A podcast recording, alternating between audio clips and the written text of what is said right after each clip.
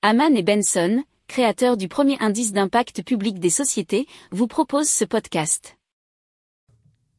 Haman and Benson, a vision for your future. Le journal des stratèges.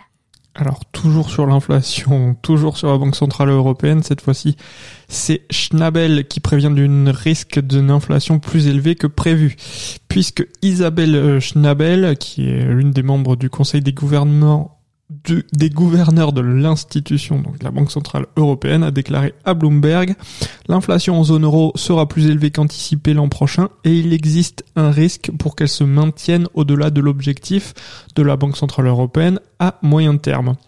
Alors les risques donc pour l'inflation sont orientés à la hausse et euh, elle a aussi ajouté je ne pense pas que nous puissions vraiment dire sur la base des données d'aujourd'hui ce qui va réellement se passer donc incertitude. Isabelle Schnabel a par ailleurs indiqué que le projet de la BCE de mettre fin à son programme d'achat d'actifs d'urgence lié à la pandémie PEPP e restait valide en dépit d'une nouvelle vague d'infection qui touche actuellement l'Europe.